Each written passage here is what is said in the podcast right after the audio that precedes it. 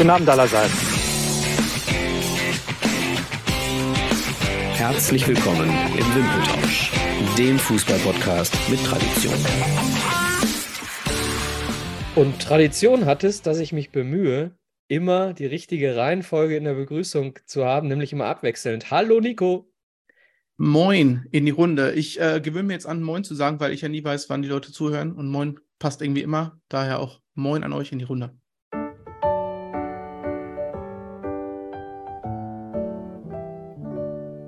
Happy birthday to you. Happy birthday to you. Happy birthday, happy birthday, happy birthday to you. Herzlichen Glückwunsch zum Geburtstag. Heute wird der Philipp, den ich jetzt begrüße, nämlich Anja Elter. Hallo Philipp.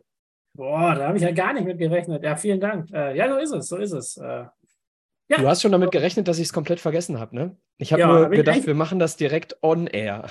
Da bin ich eigentlich komplett von ausgegangen. Ja, vielen Dank. Vielen Dank. Alles Gute, alles Gute. Und ja sonst der vierte, ja. sagen. der, der vierte Bunde im Bunde heute ist kein geringerer als ein äh, ehemaliges, sehr, sehr vielversprechendes Fußballtalent. Äh, ehemaliger äh, Profi in verschiedenen Ligen, da wird der Nico gleich was zu erzählen, und inzwischen selbstständiger Spielerberater. Einen wunderschönen guten Morgen, guten Abend, gute Nacht, Serjan Güvenişik. So, ich passe mich mit dem Moin, dem Nico an, weil mittlerweile bin ich ja Wahlhamburger geworden und hier begrüßt man sich Tag und Nacht so. Von dem her gesehen, äh, Hallo an alle äh, und Philipp auch von meiner Seite. Ich wollte jetzt nicht dazwischen quatschen. Ich äh, warte immer gerne, bis ich an der Reihe bin. so, nochmal auch an dich. Herzlichen Glückwunsch zum Geburtstag. Dann bist du hier ganz falsch, wenn du wartest, bis du an der Reihe bist. Wir fahren, wir fahren uns hier immer übers Wort. Ich versuche versuch mich anzupassen. Okay, dann ähm, seit langem haben wir es mal wieder. Fußball extemporale.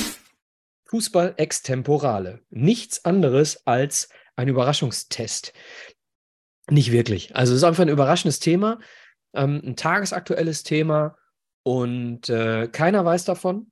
Nur derjenige, der das Extemporale in dieser Woche macht und das bin ich. Deswegen weiß ich davon und bin gespannt, was ihr zu folgendem Thema in den Ring werfen könnt, liebe Leute. Güve, du darfst gerne äh, erstmal hören, was die anderen sagen, darfst auch gerne anfangen, äh, wie du willst, das kannst du spontan entscheiden. Zu dem Thema, früher war ich Fan von einem Verein, heute bin ich immer nur Fan von einem Spieler. Das begegnet uns sehr, sehr häufig, wenn wir uns Kinder und Jugendliche angucken. Die laufen, ähm, egal mit, in, in welchem Verein ein Spieler äh, aufläuft, laufen die Kinder und die Jugendlichen heutzutage immer mehr mit Personentrikots rum und nicht mit Zugehörigkeiten zu Vereinen. Also damals waren es eben bei uns ganz viele Schalke-Trikots, ganz viele Duisburg-Trikots, ganz viele Dortmund-Trikots, Bayern-Trikots leider auch. Und äh, jetzt siehst du, weiß ich nicht, äh, Iti hat äh, mit Benzema hinten drauf oder du siehst äh, ganz viel PSG mit äh, Mbappé und, und, und. Also du siehst immer mehr, dass die Kinder und Jugendlichen nicht mehr Fan eines Vereins sind, sondern Fan von einzelnen Spielern. Who wants to start Meinung? Das Geburtstagskind, würde ich sagen. Vielen Dank. Ja, gerne doch, gerne doch. Ähm, boah, zwei Perspektiven da drauf. Also, ich selber bin ganz und gar nicht so. Also, äh, so sehr ihr mich in den letzten, weiß ich nicht, anderthalb Jahren als äh, Jude Bellingham Fanboy erlebt habt, werde ich jetzt sicherlich nicht äh, mit einem Real Madrid-Trikot rumrennen. Ähm, generell gibt es diesen Trend aber ja gesamt, gesamtgesellschaftlich zu beobachten. Also wenn ich mir Instagram-Influencer angucke oder sowas, dann ist das ja ein ganz anderes Vermarktungskonzept, was auch sehr stark personenbezogen ist. Und das überträgt sich sicherlich an verschiedenen Stellen auch auf den Fußball und ähm, ist dann Ausdruck dessen.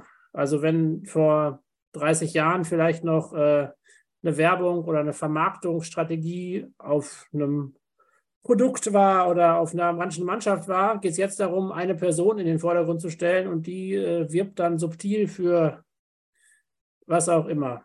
Kleidung, irgendwas, was die Zähne weiß bleicht oder irgendwelche günstigen oder nicht so günstigen oder gesunden oder nicht so gesunden Nahrungsmittel.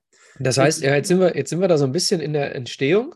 Äh, Ja. Sind wir noch nicht bei Meinung, das ist aber auch ganz gut so, dass wir erstmal erklären, wie sowas überhaupt zustande kommt. Das hat mit Sicherheit sehr, sehr viel mit Social Media zu tun, wie Philipp schon sagt, ähm, dass es eben ganz viele Ich-AGs sind, die sich da vermarkten.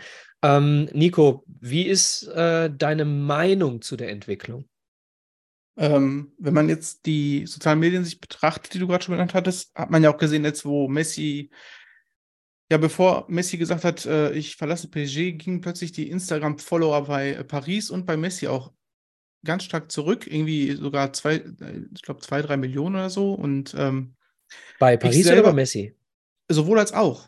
Sowohl Auch, als auch. Okay. Das fand ich ein bisschen verwirrend. Ähm, was ich, was, was man auch sagen muss, du bist ja auch ein gewisser Fanboy, das muss man auch hier sagen. Ne? Du hast ja zwar immer nur Duisburg-Trikots, aber du hast immer nur ein Tönnies-Trikot.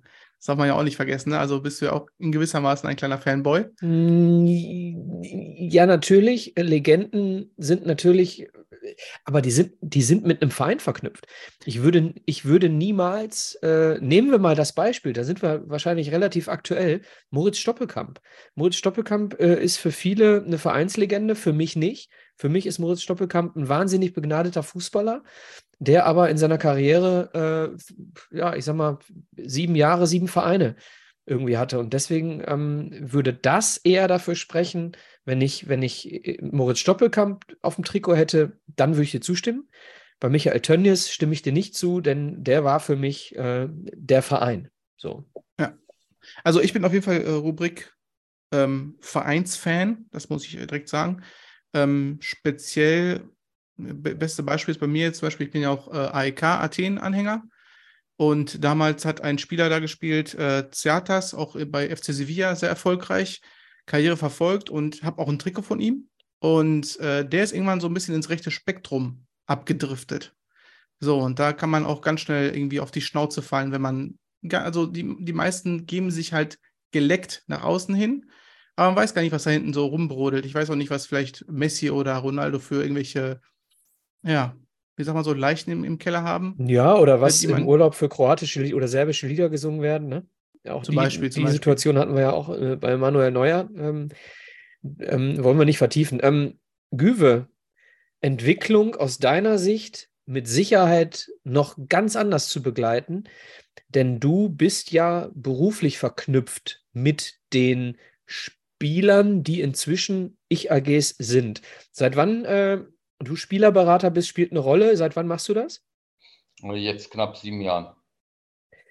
Okay, aber ja, Frage, äh, hat sich die Entwicklung im Social-Media-Bereich exponentiell verändert seit sieben Jahren oder war es am Anfang, als du angefangen hast, auch schon so?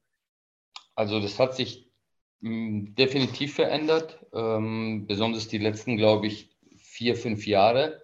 Zu meiner Zeit, ja, da gab es äh, klar schon Instagram und Facebook und all das, aber ähm, ich habe selber gemerkt, dass natürlich mit den Jahren äh, die Social Medien äh, zur Vermarktung äh, einfach äh, Übermacht gewonnen haben und äh, schlaue Spieler wissen, wie sie auch damit umgehen müssen, um ihren Marktwert oder Followerzahlen und so weiter und so fort zu steigern. Ähm, ich persönlich äh, war noch nie ein Fan von einem Verein. Äh, ich war auch noch nie ein Fan von, von einem Spieler. äh, Aber hat das vielleicht, sorry, wenn ich dazwischen äh, gehe, hat das vielleicht damit zu tun, dass du schon immer vor Augen hattest, selber irgendwie äh, das beruflich zu machen, Fußballspieler zu werden? Weil es sagen ja, sagen ja viele, dass sie auch als Trainer nicht mehr Fan von irgendeinem Verein sein können, weil sie eben da beruflich drin hängen. Nein, äh, ich habe das. Ich, ich- weiß es gar nicht. Also ich hatte eine Sympathie. Ich nenne das jetzt mal Sympathie für Ga- Galatasaray Istanbul, aber das war nie so, dass ich jetzt äh, die Spiele regelmäßig verfolgt habe oder mir es wichtig war, wer jetzt Meister wird, nicht Meister wird. Ja. Ähm, und das ist auch immer so geblieben bei mir, was Spieler betrifft. Äh, ich als Spieler selber ich fand sie gut, aber das waren jetzt keine Vorbilder für mich in dem Sinne damals, äh, sondern einfach Spieler, die ich ja auf gut Deutsch geil fand, äh, wo ich sagte, boah, der, hat aber richtig was drauf und vielleicht kann man von dem mal was an, äh, abschauen oder äh, wie bewegt der sich auf dem Platz. Aber dass ich mir jetzt irgendein Trikot gekauft habe oder irgendeine Fahne äh, übers Bett gehängt habe, das war nie der Fall bei mir. Mhm. Äh, zu, zu dir und zu deinen Vorbildern kommen wir mit Sicherheit später auch nochmal. Ähm, wir, ich muss jetzt tierisch aufpassen, dass ich nicht bei Extemporale direkt schon in das Thema von gleich irgendwie abrutsche, Mhm. dass wir eben mit dir jetzt trotzdem, äh, Güwe, über diese Entwicklung alleine sprechen und nicht über deinen Job schon. Ähm, Philipp, wie ist deine Meinung dazu? Äh, siehst du da Probleme oder findest du, die Entwicklung ist aus Fußballfansicht neutral zu betrachten und ist eigentlich wurscht? Es ist eine Entwicklung und wie der Fußballfan dazu steht, ist erstmal irrelevant, weil der da nicht so einen großen Einfluss drauf hat. Die Vereine müssen damit in irgendeiner Weise umgehen. Und das tun die sicherlich, indem Genau, zum da habe ich einen- gleich ein gutes Beispiel übrigens. Ja, zum, dem, zum einen Spieler nochmal einen ganz anderen Wert haben als nur auf dem Platz, nämlich auch noch so einen Vermarktungswert haben. Und den muss man mitdenken. Man muss das professionell betreiben. Ich frage mich auch immer, das finde ich eine ganz interessante Frage, diese Posts, die die Spieler machen, wie viel machen die davon eigentlich wirklich selber oder wie viel ist einfach nur professionelle Vermarktungsstrategie, wo irgendwelche ähm, guten Menschen, die da ihren Schwerpunkt haben, das machen. Also ich glaube, es gilt einfach darum, dass die Vereine damit gut umgehen. Und pff, also mir ist es tatsächlich eigentlich ziemlich egal. Will Fußball gucken und der soll gut sein und die Vereine sollen halt so darauf reagieren, dass es für sie passt. Ja, du bist ja auch kein, bist ja auch kein Stadiongänger äh, in dem Sinne. Deswegen, äh, bevor Nico erklärt, äh, was er meint mit Strategie eines Vereins, Nico, die Frage an dich oder gerne auch, dann äh, schiebe ich den Nico mal etwas zur Seite und stelle die Frage an Güwe. Güwe, glaubst du, es hat einen Impact auf die, auf das Zuschauerverhalten im Stadion?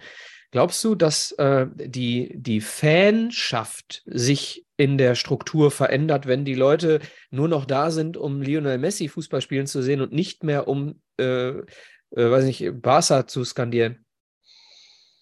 Also ich glaube, das ist im Moment der Fall in Saudi-Arabien, ja, wenn man äh, das mit Cristiano Ronaldo sieht, ähm, die, die, die Leute, äh, ich weiß nicht, wie viele Zuschauer die vorher hatten, aber ich glaube, äh, 80, 90 Prozent der jetzigen Zuschauer gehen wahrscheinlich nur wegen Cristiano Ronaldo ins Stadion und tragen sein Trikot. Ähm, ich denke aber nicht, äh, dass das in Europa ähm, bei allen bei gewöhnlichen Vereinen, die wir schon über Jahrzehnte äh, in diesem Geschäft haben, äh, einen großen Faktor spielen wird, glaube ich nicht, weil am Ende des Tages sind, sind die Fans ja auch ein äh, Fan vom Verein gleichzeitig. Ja, ich glaube nicht, dass jetzt ein, ein junger Kerl oder irgendein Fan, der jetzt ein MAP-Trikot trägt, aber eigentlich ein Fan von Real Madrid ist. Also ich glaube schon, dass prozentual auch die für den Spieler als Fan auftreten, auch für den Verein sind, in dem der Spieler spielt. So, Nico, was hat es für eine Bedeutung für den Verein? Du bist stumm. Ich, Entschuldigung, ich würde stark davon, ich würde stark behaupten, dass 90 Prozent der Ronaldo-Trikotträger nicht gewusst hätten, wo Al-Nassr liegt oder welche Vereinsfarben überhaupt Al-Nassr hat. Das hat sich einfach mit einem Transfer komplett äh, weltweit verändert. Ähm, was für ein, also was ein Verein für Kapital schlagen kann, sehen wir jetzt zum Beispiel ein Beispiel vom Lionel Messi, äh, der jetzt nach Inter Miami gewechselt ist. Äh, Ticketpreise? Noch, nicht Ticketpreise, sondern äh, dieser Season Pass, also nicht einfach auf Stadion bezogen, sondern auf ähm, Streaming-Pässe, ähm, also ähm, ja, Tickets, die verkauft werden, haben die einen ähm, Deal mit Apple TV, wo dann irgendwie Messi einen gewissen Abschlag kriegt. Und dann sagen die meisten irgendwie, Messi hat irgendwie beim Gehalt äh, ein bisschen zurückgesteckt, damit er dann für Miami spielen kann, aber dass er hinten rücks durch seinen Namen halt so ordentlich kassiert, das äh, wird so ein bisschen in den Hintergrund gerückt. Und das finde ich ein bisschen naja, geschickt gemacht von Miami, damit sie so einen Spieler locken können. Sonst ganz kurz, bevor du weitermachst, ganz kurz, bevor du äh, weitermachst, auch das Thema Stadion, ganz kurz noch. Ähm, die günstigste Karte, habe ich gelesen, kostet seitdem Messi jetzt in Miami spielt 400 irgendwas Dollar. Und vorher waren es äh, ein Zehntel davon. Also so viel zum Thema äh, Ticketpreise. Ne? Ja, da will ich kein Dauerkartenbesitzer sein. Äh, dann, boah, lecko funny. Ich, das wusste ich zum Beispiel jetzt nicht, aber wie gesagt, ähm, da, da, wenn wir schon hören, dass Apple damit reinsteigt, damit sie da äh, so einen Spieler in die MLS holen können, das sagt schon einiges aus. Okay. Wir merken, Güwe, wir merken immer wieder bei dem extemporale Thema, dass das eigentlich immer irgendwie ein Thema für eine ganze Sendung auch sein kann. Wir müssen das dann immer irgendwie schnell kappen, weil wir ja ein ganz anderes Thema haben. Äh, in dem Fall, Güwe, äh, bist du das? Und äh, wir würden sagen, wir starten direkt hiermit. Fragen an den Gast. Unsere Fragen an den Gast. Hat jemand von euch beiden, Nico, Adler, ich sag mal so, den Wunsch, die Premierenfrage zu stellen hier? Oder wollen wir vor der ersten Frage einmal kurz die Karriere von Serjan einmal beleuchten, bevor wir in den Punkt Spielerberater-Tätigkeit eingehen? Was hatte ich könnte jetzt sagen, ich könnte jetzt sagen, okay, können wir machen. Ich sage aber, ja klar, habe ich vergessen. ich wollte dich nicht so outen, ich wollte einfach die Frage in die Runde ja, stellen. Ja, habe ich vollkommen vergessen. Alles gut, kein Problem. Ist ja nicht so, als ob wir vor einer Viertelstunde drüber geredet hätten. Na, ich kenne ihn halt ein bisschen. Äh, deswegen war das für mich jetzt nicht der wichtigste Punkt, die Vita vom, vom Serjan zu besprechen. Aber es ist für unsere Hörerinnen und Hörer mit Sicherheit sehr, sehr interessant. Also, wer ist Serjan Gewinischek, Nico? Genau, ich fange mal an. Äh, Serjan, Geburtsjahr sage ich erstmal nur, 1980. Ähm, ausgebildet, beziehungsweise in der Jugend beim FC Bayern München und bei FC Augsburg tätig gewesen. Dann Profikarriere gestartet beim FC Augsburg. Damals noch, damit ihr, also ihr wisst, 1998, 99 der Übergang, damals noch Regionalligist oder Oberligist FC Augsburg? Äh, Regionalliga, aber das war die dritte Liga. Damals. Okay. Um die Verhältnisse mal aufzuzeigen, der Wechsel dann zum MSV Duisburg in die erste Bundesliga Damals sah es genau noch andersrum aus. Ähm, anschließend ähm, ging es dann Richtung Türkei. Du bist auch gebürtig in Ankara äh, zur Welt gekommen. Ähm, Denizlispor, dann ging es zurück nach Bayern zum ersten SC Feucht. Dann anschließend wieder nach, äh, in die Türkei zu Manisaspor. Und dann ging die Reise durch NRW für dich los. Preußen Münster, einmal kurz in den Osten nach Jena, dann Rot-Weiß Essen, Paderborn, wieder Preußen Münster und dann ging es über den großen Teich in die MLS, damals äh, San Jose Earthquakes und 2013 dann das Karriereende mit 34, 33, korrigiere mich. 33, ja. 33. Und dann ging es los mit der weiteren Tätigkeit. Da gebe ich gerne an dich weiter. Vielleicht möchtest du kurz erzählen, wie stopp, du. Stopp, stopp, stopp, stopp, stopp. Ah, okay. Was für ein Spieler war er denn überhaupt? Willst du das selber sagen?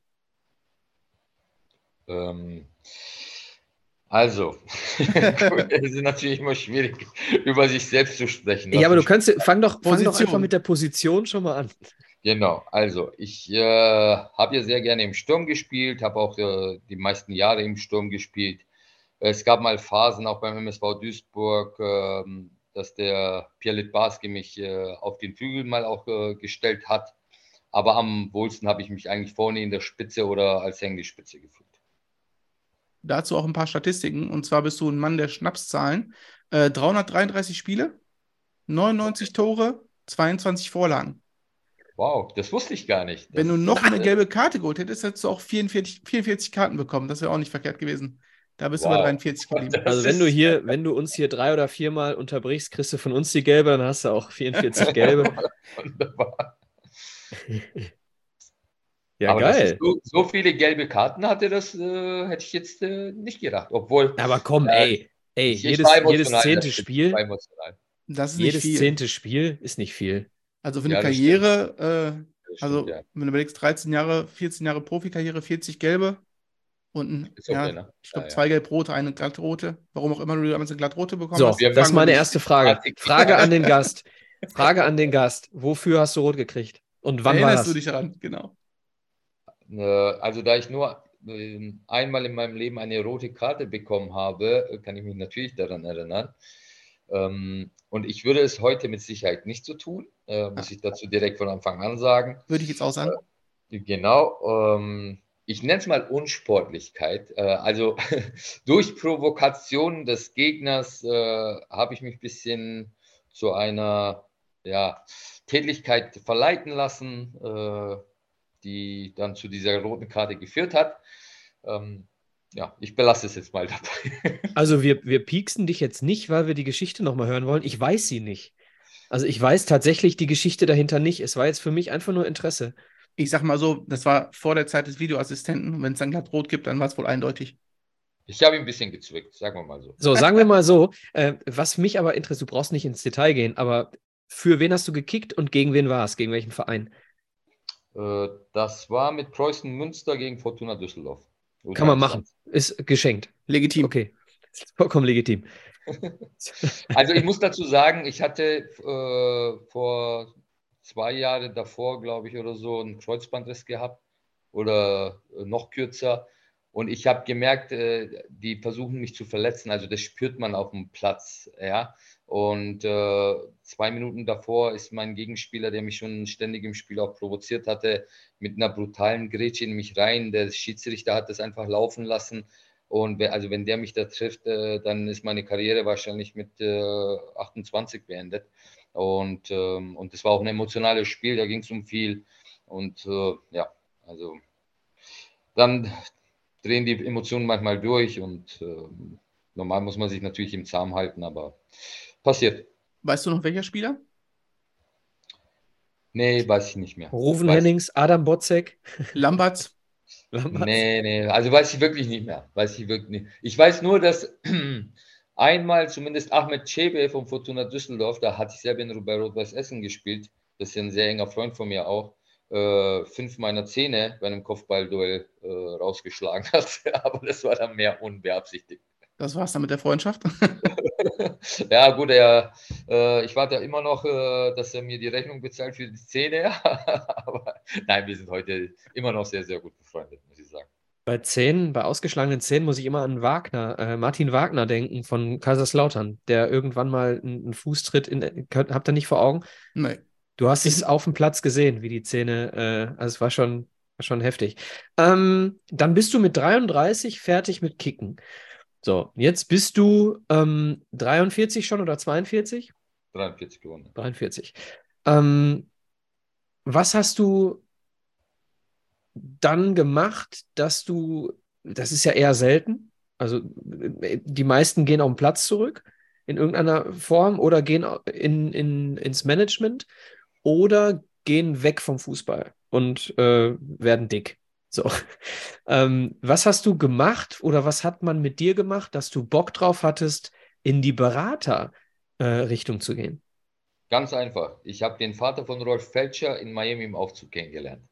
Und das war der Anschluss und das ist eine wahre Geschichte auch. Also zunächst muss ich dazu sagen, ich habe äh, verletzungsbedingt von heute auf morgen aufhören müssen, weil ich die hinteren Muskeln äh, gerissen habe und kam dann nicht mehr auf die Beine.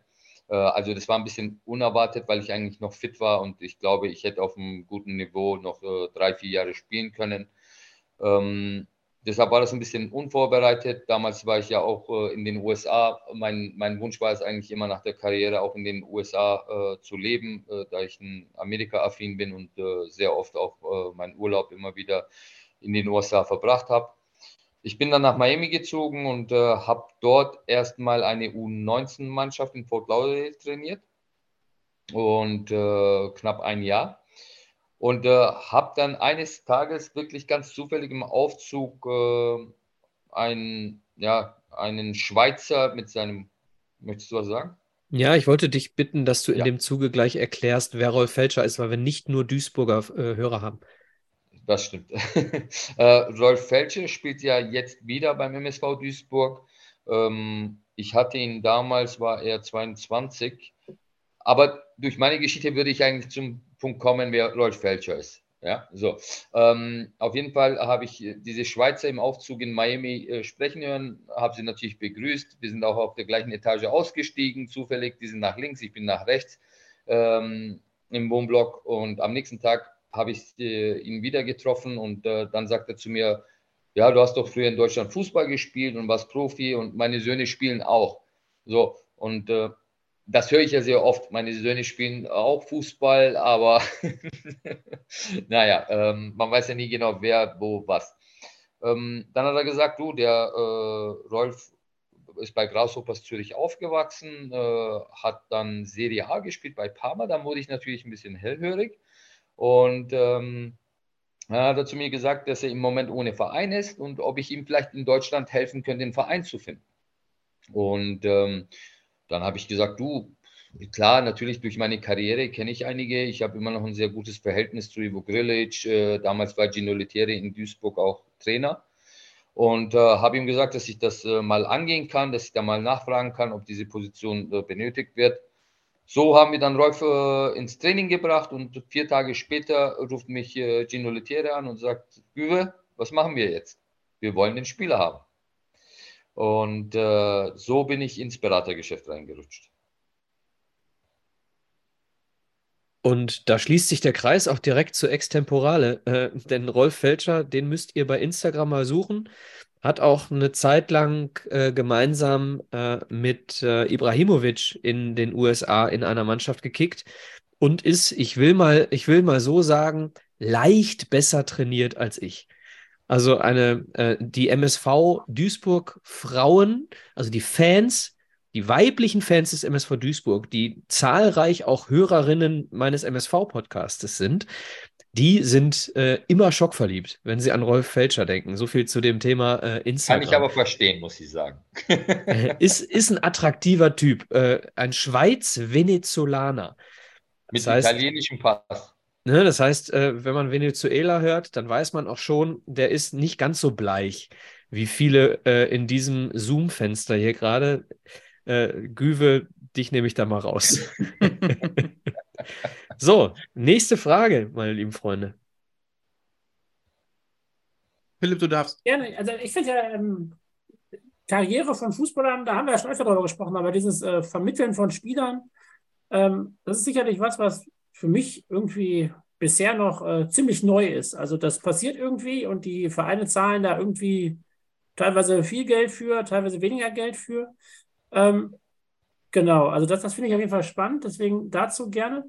Ähm, und dann hat sich das wahrscheinlich so bei dir entwickelt, einfach, dass du gemerkt hast, okay, da ist Potenzial und du hast ähm, ein super Netzwerk, das kann ich nutzen? Oder war das dann irgendwie ähm, erstmal gar nichts und dann nachher kamen nochmal einfach zufällige Anfragen? Also wie, wie ging es dann weiter? Also, nachdem das mit Rolf Felscher natürlich sehr gut funktioniert hat äh, und ich im Fußball bleiben wollte, habe ich mir Gedanken gemacht, äh, wie ich weitermachen soll. Äh, als Spieler äh, habe ich, glaube ich, knapp bei 12, 13 Vereinen gespielt und ähm, da hat man natürlich ein äh, Netzwerk, das fast unschlagbar ist. Ähm, weil ich bin jetzt 43, äh, die ganzen Jungs, äh, ob Sportdirektoren, Trainer, also von der Regionalliga bis in die Champions League in Deutschland, Türkei, USA, äh, sind alte Weggefährten von mir. Äh, ob man jetzt miteinander gespielt hat oder gegeneinander, man kennt sich einfach. Und äh, ich war immer so ein Typ, der gerne auch den Kontakt gehalten hat und äh, der versucht halt immer, ja, dieses Verhältnis aufrecht zu äh, erhalten. Ähm, habe ich natürlich Zugang zu den Vereinen, da äh, die alten Weggefährten einfach Funktionäre in diesen Vereinen sind. Ähm, dann ging das eigentlich los, äh, nachdem Rolf nach Duisburg ist, äh, hat er mir einen anderen Spieler empfohlen. Ähm, sein Freund, äh, den ich dann auch vermitteln konnte aus der Schweiz, war der Junge. Ähm, danach hat mich ein anderer Freund angerufen, mit dem ich zusammengespielt habe, hat gesagt, du hier bei Rot-Weiß Essen äh, ist ein Spieler, den dem kann im Moment keiner helfen. Äh, hättest du Lust? Äh, hab den Jungen angeschaut, äh, der war in der Regionalliga. Ja, wenn du bei Rot, der Nico lacht schon, wenn du bei Rot-Weiß Essen spielst, dann ist dir auch nicht zu helfen. Als Duisburg-Fan muss ich das mal hier einwerfen. Also das, da, da halte ich mich raus. Und äh, dann habe ich den Jungen, äh, habe ich Pavel Dotschew damals angerufen. Er war ja mein Trainer in Paderborn, als wir aufgestiegen sind, als ich eines meiner erfolgreichsten Jahre hatte. Ähm, er war Trainer in Aue, war ein Tabellenführer in der dritten Liga, habe ihn gebeten, dem Jungen mal eine Chance im Training zu geben. Zuerst aber hat er mich abgewimmelt, äh, aber so hartnäckig wie ich bin, habe ich gesagt, Pavel, ich bringe dir jetzt einen Spieler, wenn der dir nicht gefällt, dann bitte ich dir nie wieder einen an. Und da hat er sich darauf eingelassen. Und Sebio hat es äh, sehr, sehr gut gemacht und ist dann, äh, hat einen Vertrag auch im Januar dann bekommen bei Aue, ist dann direkt Zweitliga-Profi, sind aufgestiegen und von, dem, äh, von dort aus auch ähm, mit Bielefeld in die Bundesliga. Ähm, und so hat sich das dann Stück für Stück äh, aufgebaut. Mhm. Ich, ich, frage, ich lege nochmal eine Frage nach. Das heißt, Netzwerk, sagst du, ist super wichtig. Daneben sicherlich sowas wie äh, Durchhaltevermögen und Menschenkenntnis. Wen kann ich ansprechen? Wo kann ich den jetzt möglicherweise unterbringen? Macht ihr oder machst du oder macht ihr jetzt ähm, auch sowas wie jetzt Datenanalysen im Hintergrund? Welche Spieler haben welche guten Statistiken oder sowas? Also spielt auch so eine Ebene eine Rolle oder was sind so die, die wichtigen Punkte aus deiner Sicht für so einen Spielerberater? Also das finde ich spannend. Ähm, also äh, dieses, diese Datenanalyse, die du jetzt sagst, äh, ich muss dazu sagen, dass in den letzten Jahren diese äh, Daten und Analysen ähm, sehr, sehr attraktiv geworden sind, auch bei Vereinen. Äh, viele arbeiten nur noch damit äh, zunächst, um Spieler überhaupt zu entdecken. Ähm, und danach äh, fangen sie an, diese Spieler dann live zu beobachten. Und äh, natürlich äh, machen wir auch unsere äh, Analysen. Also ich muss sagen, ich bin ja bei der Kickoff Consulting GmbH. Ich habe mich mit denen im März zusammengeschlossen. Ähm, bis dahin hatte ich ja eine, eigentlich eine One-Man-Show gemacht, aber wenn man wachsen möchte, äh, geht das alleine nun mal nicht. Und äh, da kann ich mich vielleicht um 10, 15 Spieler kümmern, aber das war es dann auch. Und ähm, wir haben jetzt ein großes Team mit knapp 10, 11 Mann und äh, in verschiedenen Abteilungen. Also ich sage mal, wir haben die Berater, wir haben die Scouts, äh, wir haben die, die für Social Media zuständig sind, äh, das Sekretariat, äh, die für Probleme von Spielern zuständig sind. Also wir haben ein richtig großes Team. Äh, das braucht man heutzutage auch, weil äh, jeder Spieler anders ist, weil wir betreuen auch sehr viele junge Spieler in U-Mannschaften. Ähm, die brauchen natürlich auch eine besondere Pflege. Ähm, und von dem her gesehen ähm, ist es schon wichtig, ein großes Team zu haben und äh, damit auch zu arbeiten. Ja, Nico, Nico, hast du eine auf Lager? Sonst äh, auf jeden ich Fall, eine Frage, Fall. die mich noch interessiert, auf jeden Fall auch. Auf jeden Fall habe ich eine. Ähm, ja, wenn man so ein bisschen äh, ja, fußballaffin ist und ein bisschen in den Medien rumschaut, dann hört man ja den einen, einen oder anderen Namen, äh, die, die so einem im Kopf kommen, wie Amino Raiola, äh, oder Jorge Mendes. Ähm, das ist ja bestimmt ein Haifischbecken. Wie läuft denn so eine Akquirierung von neuen Kunden, sage ich das jetzt mal? Ein Spieler ist ja an sich für euch auch nur ein Kunde. Wie läuft das ab? Also müsst ihr euch drum, äh, also müsst ihr um jeden Spieler kämpfen oder fallen die euch auch einfach wie bei Anfang deiner Karriere äh, so eher in den Schoß? Äh, es ist sehr unterschiedlich. Ähm, also mittlerweile äh, habe ich mir natürlich einen Namen gearbeitet, äh, erarbeitet und werde auch oftmals weiterempfohlen. Und ähm, besonders im Jugendbereich, wenn die Eltern zufrieden sind, die sprechen natürlich sehr viel miteinander und untereinander. Leider muss ich auch dazu sagen, dass die Branche sehr, sehr unseriös geworden ist. Ähm, also ich möchte nur eine kurze Geschichte erzählen. Ich habe vor zwei Jahren äh, einen 17-Jährigen aus der Türkei zu Lars Linz äh, transferiert. Äh, bin dann in Linz am Hauptbahnhof angekommen, dann muss zum Präsidenten, steige ins Taxi ein ähm, und äh, ein türkischer Landsmann von mir fährt das Taxi, habe ihm die Adresse genannt, dann sagt er zu mir, ja, fahren Sie nach äh, zum Präsidenten von Linz. Äh, dann habe ich gesagt, ja. Dann sagt er, ah, was machen Sie denn? Sind Sie Spielerberater? Habe ich gesagt, ja. Und dann sagt er zu mir, ah, super, wir haben auch eine Berateragentur und falls Sie Hilfe brauchen, hier haben Sie meine Karte, melden Sie sich gerne und gib mir seine Taxikarte. Also da sind wir heute eigentlich schon gelandet und das sind wahre Geschichten, die ich in meinem Leben, in meinem Geschäft erlebe. Ähm, ja, also da, da, da, fasst man sich wirklich äh, an den Kopf, Nico, wie du es gerade tust. Die Zuhörer hören, sehen das natürlich nicht, aber ähm, es ist schlimm. Also jeder denkt, dass das Fußballgeschäft ein einfaches Geschäft ist, äh, wo man Geld verdienen kann. Ähm, aber das ist genauso wie jedes andere Business. Man muss dafür hart arbeiten, man muss ein Know-how haben, man muss das Netzwerk haben. Ansonsten äh, kann man den Laden nach drei Tagen wieder dicht machen. Ich, ich sag mal so, Raiola hat es ja vorgemacht. Der ist ja vom Pizzabäcker zum Spielerberater geworden. Ich glaube, so eine Geschichte äh, ist dann auch lukrativ für welche, die mal so Quereinstieg machen wollen. Ja. Vielleicht auch deswegen Ähm, der Taxifahrer. Aber- Also ich sag's so, mal so, äh, es gibt natürlich auch äh, öfter mal, äh, oder ab und zu nicht öfter, äh, mal ein Sechser, wie ein Sechser im Lotto. Ja. Ja, äh, so, ähm, diese Pizzabäcker-Geschichte ist bekannt. Ähm, wenn man Glück hat, also ich bin ja auch äh, davon abhängig, ähm, der Erfolg äh, ist vielleicht ein planbar, aber es gibt keine Garantie dafür. Ich bin ja abhängig, wenn ich jetzt zum Beispiel 15, 20 U- U17, U19 Spieler betreue. Ähm, ich weiß ja auch heute nicht, wie die sich diese Jungs weiterentwickeln, äh, was sie abliefern werden. So, vielleicht habe ich das Glück, äh, dass einer mal durchbricht und auf einmal seine 20 Tore in der U19 Bundesliga macht und jeder möchte ihn haben. Und dann wechselt er in die dritte, zweite Liga und macht noch, noch mal 20 Tore. Ja, und auf einmal ist er Bundesliga. Dann, dann habe ich natürlich weniger Arbeit. Aber bei den meisten Fällen äh, muss man schon strategisch richtig vorgehen, äh, eine Karriereplanung versuchen hinzustellen und die Spieler auch zu den richtigen Vereinen bringen, wo sie sich weiterentwickeln können. Ob es am Ende klappt, äh, da gehören sehr viele Faktoren dazu. Da grätsche ich mal direkt rein. Äh, Güwe, die Verteilung, die prozentuale Verteilung äh, von ähm, der Verein kommt auf dich zu und will den Spieler, weil er ihn irgendwo gesehen hat, gegenüber du gehst zum Verein und bietest den Spieler an. Was passiert wie häufig? Also, ähm, ich habe hier keine Starspieler.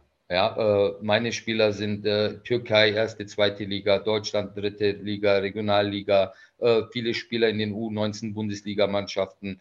Ähm, das sind natürlich schon Spieler, für die man arbeiten muss. Also man muss da eine für die, diese Spieler aufmerksam machen. Natürlich, wenn ich jetzt einen Kimmich habe, ähm, ich glaube, der Berater von Kimmich muss nicht mehr viel tun ähm, und wartet einfach auf einen Anruf, weil der einfach auf dem Radar ist. Ja, ähm, und äh, da unterscheiden sich dann die Arbeitsweisen. Hm, Okay, die Frage, die Frage kam deswegen auf, weil ähm, ich vor kurzem eben äh, die, ein Zitat von Ralf Heskamp gehört habe, der ähm, nicht mehr in der Lage ist, in der ähm, Phase zwischen zwei Saisons nicht mehr in der Lage, also Sportdirektor des MSV Duisburg oder äh, Geschäftsführer Sport des MSV Duisburg, für diejenigen, die ihn nicht kennen, der nicht mehr in der Lage ist, alle Nachrichten von Beratern und Berateragenturen überhaupt zu beantworten, weil er zugepflastert wird eben mit Angeboten von Spielern. Deswegen daher die Frage.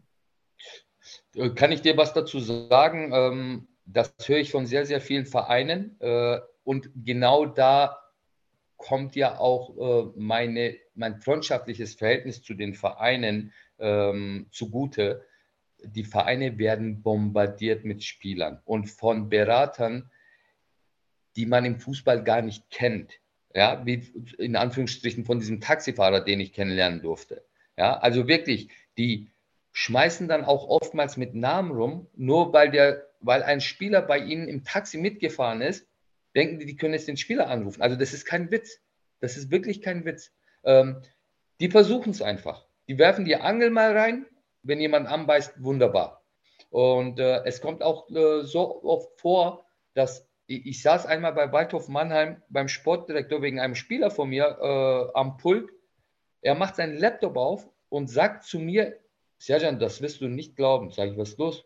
Ich habe hier gerade deinen Spieler von einem, von jemandem als E-Mail mit, äh, mit Betreff äh, den Namen von deinem Spieler. Dreht das, äh, den Laptop um und mein Spieler, wegen dem ich gerade dort sitze, wird von einem Berater, den der Spieler gar nicht kennt, per E-Mail angeboten. Ja. also das ist schon. Also du äh, zeichnest, du zeichnest nicht unbedingt ein Bild, was äh, meine Meinung über Spielerberater verändert. Nein, äh, also braucht es auch nicht, möchte ich auch nicht, äh, weil ich selber äh, manchmal wirklich äh, die Schnauze voll habe. Also äh, da, da muss definitiv was geändert werden. Aber Danke ich frage mal dich, Micha, hast du so ein negatives Bild von Spielerberatern?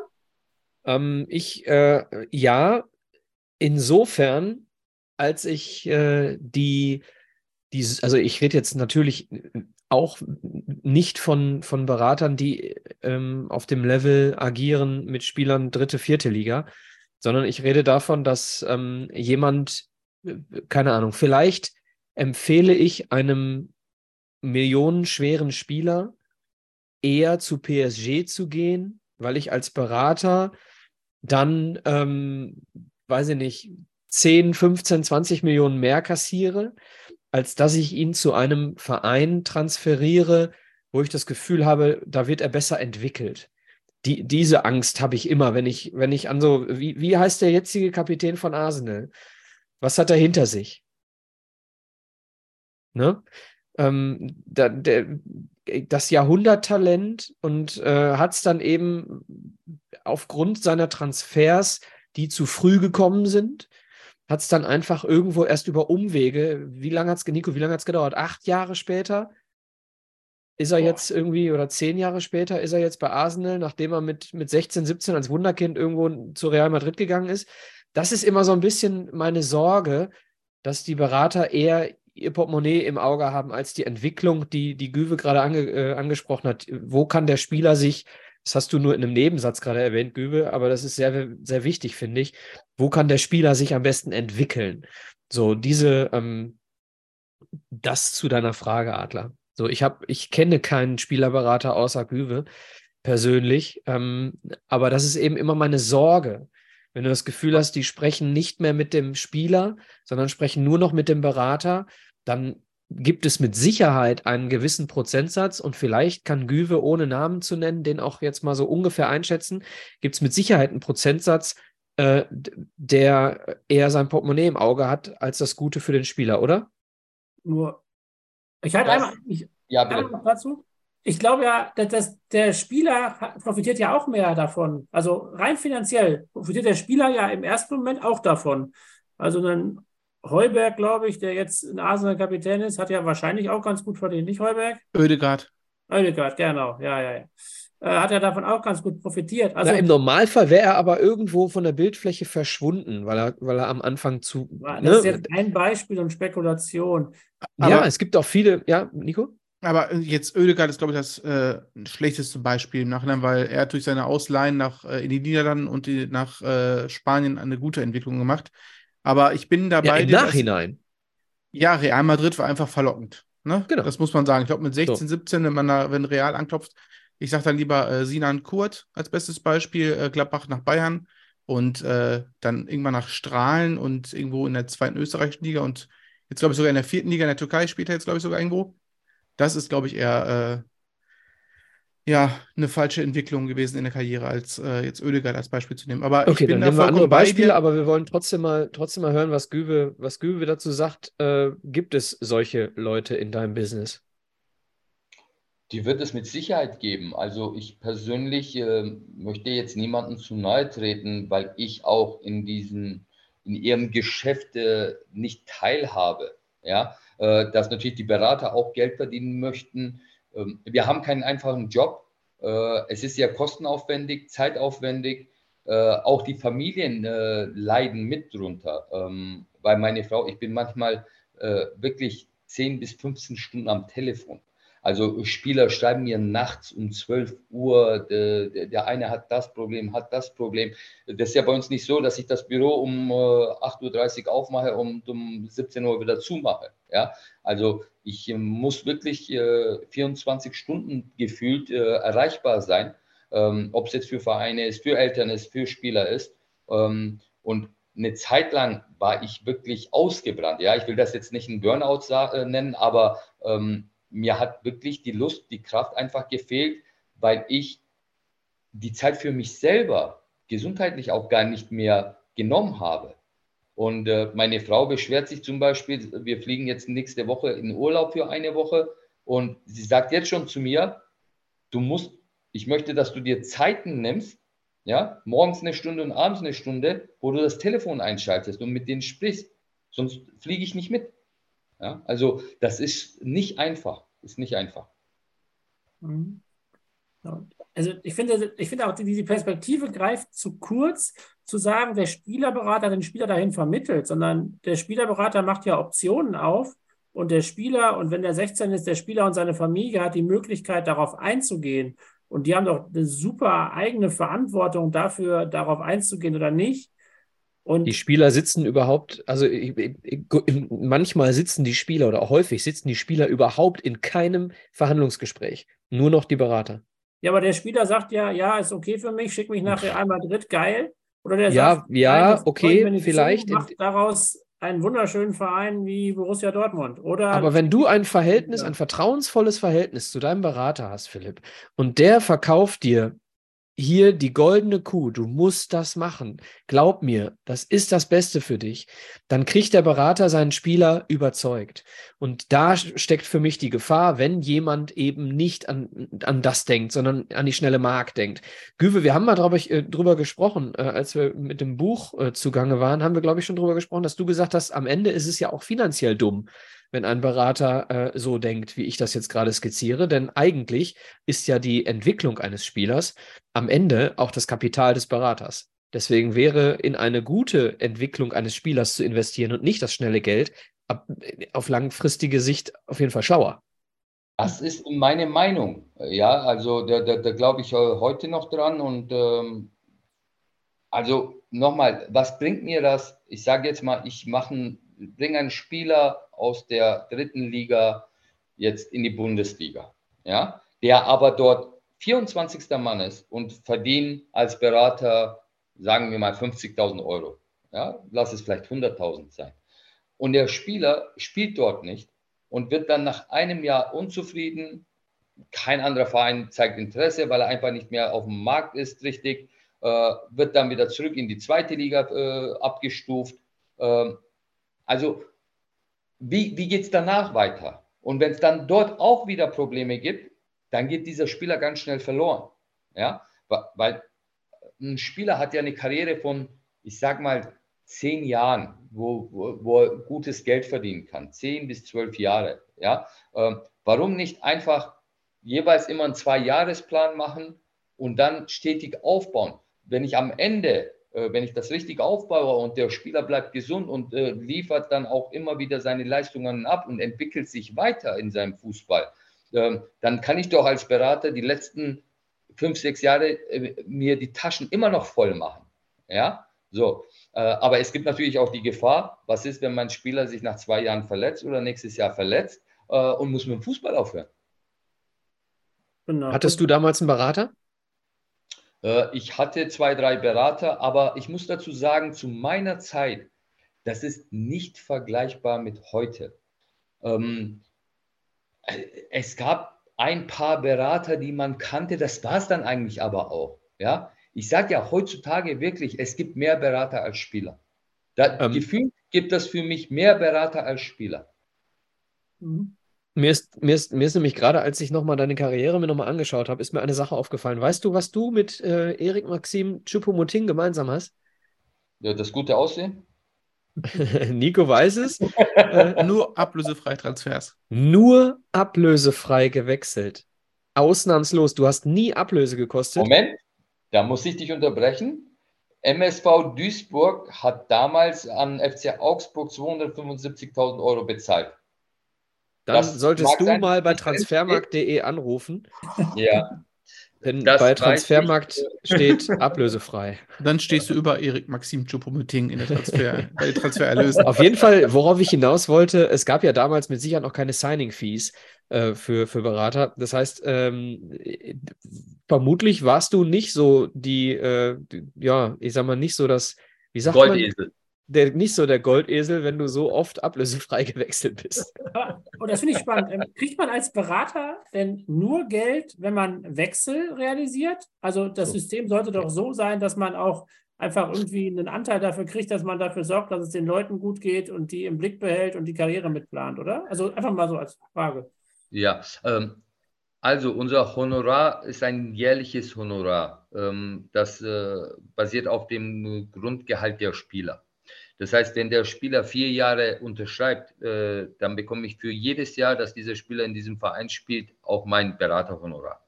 Ja, ähm, natürlich ist das oftmals lukrativ, wenn ein Spieler transferiert wird, äh, weil man sich natürlich in verschiedenen Sachen beteiligen lassen kann. Ja, ähm, es gibt natürlich von der FIFA gewisse Regeln, ähm, zum Beispiel dieses Third, äh, äh, Third Partnership. Äh, das heißt, ein Berater darf äh, zum Beispiel nicht am Weiterverkauf verdienen. Ein Spieler schon. Ja, sagen wir mal, wir schreiben eine Ausstiegsklausel von drei Millionen rein, kann man für den Spieler 10% aushandeln, aber für den Berater nicht. Das ist von der FIFA zum Beispiel sehr genau reguliert. Ähm, aber trotzdem gibt es immer wieder Wege. Ähm, ich wollte sagen, es gibt auch Mittel und Wege, das zu umgehen. Genau, genau. Ja. Und deshalb ist es natürlich für viele lukrativer, desto öfter der Spieler wechselt, desto mehr Geld wirst du höchstwahrscheinlich verdienen. Verstehst du jetzt, Adler, wie so eine Meinung äh, zustande kommt? Weil auch hier wieder, du hast ja vollkommen recht, dass, äh, dass ein Berater auch gute Arbeit leistet, wenn ein Spieler zehn Jahre beim Verein bleibt. Aber gerade hat Sküve bestätigt, der Berater verdient mehr Geld, je häufiger sein Spieler wechselt. Mein Punkt ist eigentlich der, der Spieler wechselt und der Berater kann Optionen aufmachen. Aber als Spieler muss ich doch, also zumindest irgendwann, am Anfang die Eltern und irgendwann als Spieler auch eine eigene Meinung und eine Perspektive haben. Und das traue ich den meisten Bundesligaspielern auch zu. Und auf der anderen Seite, wenn ich irgendwie 19 Jahre alt bin und dann irgendwo es schafft, von der dritten in die erste Liga zu kommen und dafür mein Leben auszusorgen. Ich meine, vielleicht breche ich mir mit 20 alle Knochen und meine Karriere ist zu Ende, dann danke ich meinem Berater bis ans Leben zu Ende, dass ich noch fünf Jahre in Bayern so viel Geld gekriegt habe, dass ich danach meine Familie und mich ernähren kann. Also auch diese Perspektive muss ja da sein. Und ich glaube, dass man da einen Zwischenweg findet, ist, ist glaube ich, gut. Und dass es da manche Leute gibt, die stärker die Entwicklung im Blick haben und manche, die einfach mal versuchen, ob sie da nicht irgendwie Geld machen können. Ich glaube, das ist ja in fast, fast jedem Business so, nur dass die einen sich dann länger halten und die anderen weniger lange halten. Das glaube ich auch. Also mir, vor allem geht es mir darum, dass ich glaube, äh, dass die Spieler selber doch schon eine eigene Meinung und Perspektive haben sollten. Definitiv, definitiv. Das ist meiner Meinung nach auch sehr wichtig. Ich habe wirklich Spieler ähm, die sind sehr klar im Kopf. Äh, denen geht es um die Karriere als um das Geld, ähm, weil sie einfach wissen, wenn ich gesund bleibe, das ist immer Voraussetzung, davon geht man ja aus. Ähm, Habe ich Spaß am Fußball, an meinem Job? Ähm, und es gibt Spieler, die definitiv nur auf Geld aus. Okay, aber dann ist das, das ja muss okay. jeder für sich entscheiden. Ja. Ich glaube Genau. auch einfach, dass wir Spielerberater einfach mal in zwei verschiedenen Kategorien einstufen müssen. Ich glaube, bei Sergio ist es ganz klar, dass er in der Entwicklung von Jugendlichen mehr tätig ist. Hast du ja auch gerade gesagt. Ganz viele in der U-Bereich. Und dann hast du natürlich auch die Berater, die irgendwelche Spieler haben, die jenseits von Sphären sind, wie jetzt ein Karim Benzema, der zur Ablöse frei wechselt, aber ein ordentliches Grundgehalt kriegt. Da freut sich auch ein Spielerberater. Ich glaube, da ist einfach unterschiedliche Interessen, obwohl die gleiche Tätigkeit stattfindet, aber aufgrund dessen, welche Kundschaft man da wirklich hat. Auf jeden Fall. Also mit Sicherheit ist dieser Job sehr, sehr heterogen. Ne? Gibt es mit Sicherheit äh, solche und solche. Ähm, wenn ihr keine Fragen mehr habt an Güwe, dann würde ich sagen, können wir äh, aus dieser Kategorie rausgehen. Ja? Oder hast du noch eine Frage, Güwe? Hast du eine Frage an uns? Aha. Genau. Ich brauche keinen Berater, tut mir leid. Damit habe ich jetzt nicht gerechnet. Musst du auch nicht. Ich, äh, es ist äh, viele, viele, du hast ja gesagt, viele, viele Spieler achten aufs Geld. Und andere schauen lieber zu, wenn jemand zaubert, so wie sie sucht. So sieht es bei mir nämlich aus. Ich gehe, mein Herz geht auf, wenn ich Leute sehe wie Sinedin Sidan Was zum Thema ich, rote Karte. Was ich noch sagen muss, äh, ihr, äh, ihr habt ja aber trotzdem noch irgendwie zu den Spielern auch Trainer, oder nicht? In der, in der Agentur? Die ihr haben wir. Nicht Okay. so viele wie Spieler, aber Okay. äh, die Trainer haben auch alle äh, mittlerweile Berater. Okay. Okay, wollen wir ähm, Frage in die Runde? Habt ihr, habt ihr alle Lust, beide Kategorien zu machen? Quiz und äh, Start Bench Cell? Let's do it. Uwe? Let's do it. Dann, dann äh, starten wir doch bitte mit äh, dem hier, Nico. Start, Bench, Sell. Sehr, sehr cool. Also, äh, Güve, einmal für dich als Erklärung. Start Bench Cell ist folgendes ähm, Spiel. Ja, Spiel ist relativ. Ähm, ich nenne dir oder ich nenne jedem Einzelnen gleich drei Spieler und du entscheidest, wer steht auf dem Platz, wer sitzt auf der Bank und wen verkaufe ich. Okay? Okay. Wir können gerne erstmal äh, äh, Ganz- mit Micha oder Philipp gleich starten, als Beispiel. Genau. Ja? Ganz kurz, du musst äh, dich nicht immer entscheiden aus spielerischer Sicht. Du kannst dich auch mal aus Vereinssicht entscheiden, so nach dem Motto, der bringt am meisten Geld, den verkaufe ich oder oder oder. Wer ist am jüngsten, ne? Also wir gehen, wenn es um ehemalige Spieler geht, gehen wir immer vom Peak aus, also vom, von, von der äh, Prime. bitte? Von der Prime. Genau, also immer von dem, von dem besten Zeitpunkt. Also jetzt nicht von, von äh, Kevin Großkreuz in der Kreisliga, sondern eben von 2014 Weltmeisterschaft. Genau. Und äh, Micha ist auch ein äh, Aspirant dafür, immer emotional zu entscheiden. Nur. Sobald ich einen Nur nach Bayern-Spieler nenne, Sympathie, ist der verkauft. Ich bitte dich, ich bitte dich, lass das mit einfließen. Entscheide nach Sympathie. Wir waren doch heute schon mal bei Kimmich. Ja, folgendes. Äh, da du ja äh, über den großen Teich gegangen bist äh, zu San Jose Earthquakes, habe ich mir diesmal Spieler rausgesucht, die berühmt sind, die über den großen Teich gegangen sind und die Karriere beendet haben. Also nur Spieler, die in Amerika in der MLS gespielt haben. Okay. Ähm, wer möchte anfangen? Gehen wir Philipp. Ich nehme Philipp. Ähm, beim Philipp muss ich mal ein bisschen schauen, er muss die Spieler auch kennen. Er bewegt sich nämlich meistens immer nur in den Sphären von der ersten Bundesliga und nicht weiter hinaus. Deswegen wird wahrscheinlich Bellingham in den nächsten fünf Jahren in Vergessenheit geraten, weil er nicht mehr in der Bundesliga spielt. Ähm, Philipp, wir gehen ins. Ich habe, äh, ich überlege gerade zwei Mittelfeld-Trios und vier Stürmer-Trios. Willst du lieber ein Stürmer-Trio oder ein Mittelfeld-Trio haben? Äh, boah, äh, nimm mal Stürmer. Okay. Ähm, Thierry Henry, Gareth Bale und Robbie Keane. Ich hoffe jetzt mal, du kennst Robbie Keane. Boah, ähm, Kleiner Bruder von Roy Keane. mhm, mhm. Boah, das habe ich ja tatsächlich. Ich glaube, das habe ich, glaube, Henri habe ich schon mal rausgeschmissen, weil er so ein unfaires Handtor gegen die armen Iren gemacht hat. Robbie Keane ist ihre übrigens. I Henri. War das nicht deine erste? Thierry Ja, ja, ich wollte nur sagen, dass Robbie Keane auch ihre ist. Deswegen kannst du dich auch da in der Hinsicht revanchieren, wenn du willst. Ah, okay, ja genau. Ich glaube, den habe ich schon mal verkauft, weil ich das, äh, weil das so meine Erinnerung war, dass er im Vorfeld der, ich glaube, einer WM war das, 2018, glaube ich, hat er irgendwie ein entscheidendes Handtor vorbereitet und das äh, irgendwie, ich habe das Spiel gesehen und das hat mich emotional traurig gestimmt. Im entscheidenden Spiel, äh, dadurch sind die Franzosen zur WM Genau. gefahren. Das war die Relegation übrigens. Ah, Relegation sogar, nicht mal, genau. Ja, das fand ich gemein, den verkaufen wir.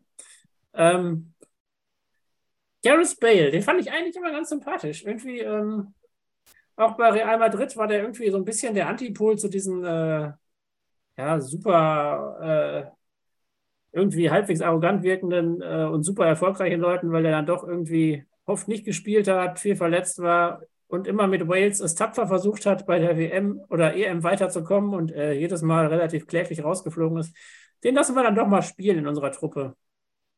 Und ähm, Herr Kien hat Pech gehabt, der darf auf der Bank. Der ist eh schon alt, der schafft nicht die 90 Minuten, dann kann der später kommen. Das wäre meine Aufstellung. Sehr gut. Wollt ihr euren Senf dazugeben oder lassen wir es so stehen? Äh, Für mich, also wir können es erstmal so stehen lassen. Ähm, äh, für mich, äh, ich, ich habe ich hab das ja zu anderer Zeit schon mal kommentiert äh, mit Thierry Henry. Ähm, Ah. Für mich wäre dieses, dieses Ding wäre für mich ein No-Brainer geworden. Aber gut, ähm, damit das Highlight zum Ende dieser Kategorie immer der Güwe ist, mache ich mal den zweiten. Sehr gut. Mittelfeld oder Sturm? Ähm, spielen wir ein oder zwei Runden? Zwei Runden. Dann nehme ich äh, beides. Sowohl als auch. Okay. äh, dann gehen wir vor. Ich Gehe ich muss nur kurz dazu sagen, Thierry Henry bei dem Thema. Mhm. Äh, in meinem Jahr in der MLS war Thierry Henry noch aktiv. Das war auch sein letztes Jahr in der MLS. Der war bei New York Red Bulls, glaube ich. Genau. Und äh, wir haben sogar noch gegeneinander gespielt. Ach, Also krass. war, war, war eine schöne Ehre, ja. Also David Beckham war noch aktiv Ja, und äh, Thierry Henry zu diesem Jahr. kranker Scheiß. Ja. Gut, War. Gegenspieler geil, ist jetzt sehr unwahrscheinlich, Also- aber Mit dir darf ich darüber reden. Sehr schön. Äh, du hast gerade einen genannt für den Michael. Also KK, Johann Cruyff, David Beckham. Johann Cruyff spielt, Kakao auf die Bank, Beckham wird verkauft. Okay. Guck mal, man muss nicht viel erklären. Man kann auch einfach mal durch. Also Johann. Cruyff, Johann Cruyff, ähm, vor allem was äh, Football total angeht, ne? ähm, wahrscheinlich der wichtigste Kopf in der Entwicklung auch des aktuellen Champions League-Siegers. Ähm, beim Nico hinten im Regal das Buch. Ich habe äh, Obacht, vermutlich habe ich das Originaltrikot von Johann Cruyff von der WM 74 zu Hause, was er trug. Ähm, und äh, äh, Beckham vermarktet sich ganz gut, kann man gut Geld für kassieren, wenn man den verkauft. Ähm, dementsprechend war es äh, für mich ganz klar, wer war Nummer zwei? KK? Ach, KK. Ja, ja, genau. Also KK, äh, super Typ. Also kann von der Bank auch mal kommen. Sehr gut. Güwe, willst du auch äh, Mittelfeld und Sturm jeweils haben? Gerne. Dann äh, gehe ich ins Mittelfeld. Steven Gerrard, Frank Lampard, Andrea Pirlo. Boah, hart. Oh, Hart. Das, das ist sehr hart. Also. äh, Pirlo. Ähm, boah, das ist wirklich. Ja, ist die Frage, was willst du für einen Fußball Äh, spielen lassen, ne? Ja. Also ich glaube, Pirlo würde ich spielen lassen. Also er ist schon so ein, äh, immer ein Leader-Typ gewesen, der seine Mannschaftskollegen auch mitreißt und der mal auch ähm, dazwischenhauen kann. Ähm, Steven Gerrard, ähm, ja, also Pirlo hatten wir, Steven Gerrard und der dritte war Frank Lampard. Lampard. also, äh, Man kann Ich nichts falsch auch machen. ich finde es auch unmöglich. Also das ist fies, ne? Das äh, muss ich echt sagen. Ähm, Gerard würde ich verkaufen, Lampard äh, auf die Bank und Pirlo auf dem Platz. Okay. Gut. Ich kann es nicht mal begründen, warum wir es so gibt kein richtig nicht. und kein falsch. Bei der Nummer gibt es kein richtig, kein nichts falsch. begründen. Hat auch was mit Sympathie zu tun. Ich würde tendenziell immer äh, Lampard nicht spielen lassen in, der, in dem Trio, weil er dann damals sogar sich nach Man City ausleihen, ausgeliehen aus, Laien. man, Laien hat lassen. ausleihen hat lassen. Genau, mein Gott. Genau, das ja, hat ihn ein bisschen Gerard. Gerard wegen, Gerard wegen, äh, wegen Liverpool, ne? Ja, ja, genau. Auf jeden Fall spielen lassen oder auf jeden Fall nicht verkaufen wäre bei mir so gewesen. Und äh, Pirlo, The Brain, ey, kannst du auch nicht rausnehmen. Nein. Gut. Philipp, deine zweite Runde. Leg los. Didier Drogba, David Villa und Wayne Rooney. Wayne Rooney spielt, der kann ja auch, glaube aktuell noch gleichzeitig trainieren und spielen oder zumindest bis in die letzten Jahre. Dann ist er doch auf jeden Fall fitter als die anderen. äh, lassen wir spielen, der gefällt mir gut. Der war auch schon mit 17 gut, dann wird er jetzt auch noch mit 47 oder wie alt er jetzt auch immer ist, gut sein. Ähm, ja, dann beide ich vergessen. Drogba und äh, David Villa. Bier. Boah, ja. Meistens ist bei uns auch so ein bisschen Anti, äh, Antipathie gegen, oder ist so Antipathie gegen Argentinier, Spanier und Niederländer. Oft immer so irgendwie, je nachdem, welche, welche Zeit die Ja. gespielt haben. Ist auch oft dabei bei uns. Ich, ich, boah, da habe ich aber da habe ich ja wirklich keine, da habe ich keine persönliche Beziehung zu den beiden aufbauen können in meiner Fußballkarriere. Ich kann, ich kann dir vielleicht Hilfestellung Drogba leisten. Hat doch, äh, hat doch Bayern äh, So. Ja. meine Tränen geschossen. Das ist doch schön. Ja, dann das haben wir mir noch von der Bank bringen. Dann kann kann er vielleicht noch etwas Lustiges machen. Den anderen verkaufen wir. Also ich Okay. finde, Via, Via hat mal äh, den Deutschen den Todesstoß gegeben und ähm, Drogba den Bayern und äh, Rooney glaube ich nicht. Ich glaube, Rooney hat Ja, nie gut, die irgendwie. Engländer nicht, ne? Engländer waren nie das Problem. nee. Zumindest äh, nie im Elfmeterschießen. Nee, Zumindest ja, da. ja, ja, aber zumindest äh, erfolgreich in früheren Zeiten nicht. Okay. So, Micha, für dich habe ich ein richtig schönes Trio. So ein richtig alt eingebackenes Trio. Äh, Gerd Müller, George Best, und jetzt bin ich gespannt, ob du den Spieler kennst, Karl-Heinz Granitza. Kenne ich nicht. Ah, schade. Der sagt mir doch was. Granitza, wo hatten der nochmal gespielt gehabt? Ja. Überlegt. Ich habe zuerst gedacht, du sagst jetzt Karl-Heinz Rummenigge, ja, aber das wäre Oder. Riedle. Ich dachte auch. Also, ich, ich hole dich einmal kurz ab. Karl-Heinz Granitza äh, hat, äh, ist 78 von Hertha in die MLS gewechselt und hat dort in 225 Spielen 141 Tore geschossen und ist der erste und glaube sogar einzige Deutsche, der in die Hall of Fame aufgenommen wurde. Sein Spitzname war King Bomber Karl. Geil. Vielleicht reichen die Statistiken für dich, um noch ein bisschen den einzuordnen. Okay, Gerd Müller, wer war der zweite? George Best? George Best spielt. Wer wer das Motto hat, ich habe viel Geld für Alkohol, Frauen und schnelle Autos ausgegeben, den Rest habe ich einfach verprasst, den würde ich auch aufstellen. Auf Legendenstatus. jeden Fall. George Best muss spielen. Also mit dem würde ich auch mal an Trinken gehen. Ähm, äh, Gerd Müller, äh, Bomber der Nation. Ähm, ja, traurig, traurig, was dann am Ende passiert ist. Ähm, den setze ich auf die Bank. Und ähm, Granica ähm, ist scheinbar häufiger irgendwo weggegangen, dass man ihn nicht unbedingt kennt. Also wenn er der einzige Deutsche ist, der in der Hall of Fame ist in den USA, in der MLS und 78 Obwohl- dahin gewechselt ist, dann ist es doch, Nicht der einzige, ich glaube der erste. Entschuldigung. Ich glaube der erste, nicht der einzige. Ich glaube äh, aber, aber trotzdem, wenn Dann haben wir was gemeinsam, weil ich bin der erste türkische Spieler in der MLS-Geschichte. ah, Auch nicht Ja. schlecht. Naja. Gab es danach noch welche oder hatten sie danach die Schnauze voll? Nee, danach hatten sie die Schnauze voll. der erste und der letzte. Und der letzte.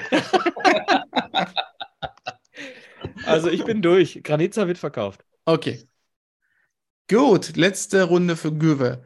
Da ist einer reingesprungen in, die, in dieses Trio, weil er auch jetzt vor kurzem seine Karriere beendet hat. Das Daher. ist Zlatan Ibrahimovic. Genau. Einmal Slatan Ibrahimovic, Mach jetzt keinen Fehler, Gübe. Pelé Oh. und Raul. Ähm, Raul verkaufe ich, habe ich keinen Bezug zu. Ähm, Aufgrund seines ist, Peaks, äh, auch bei Schalke, würde ich jetzt mal sagen. Ne? genau. so, Hättest du trotzdem gern mal vertreten, ne?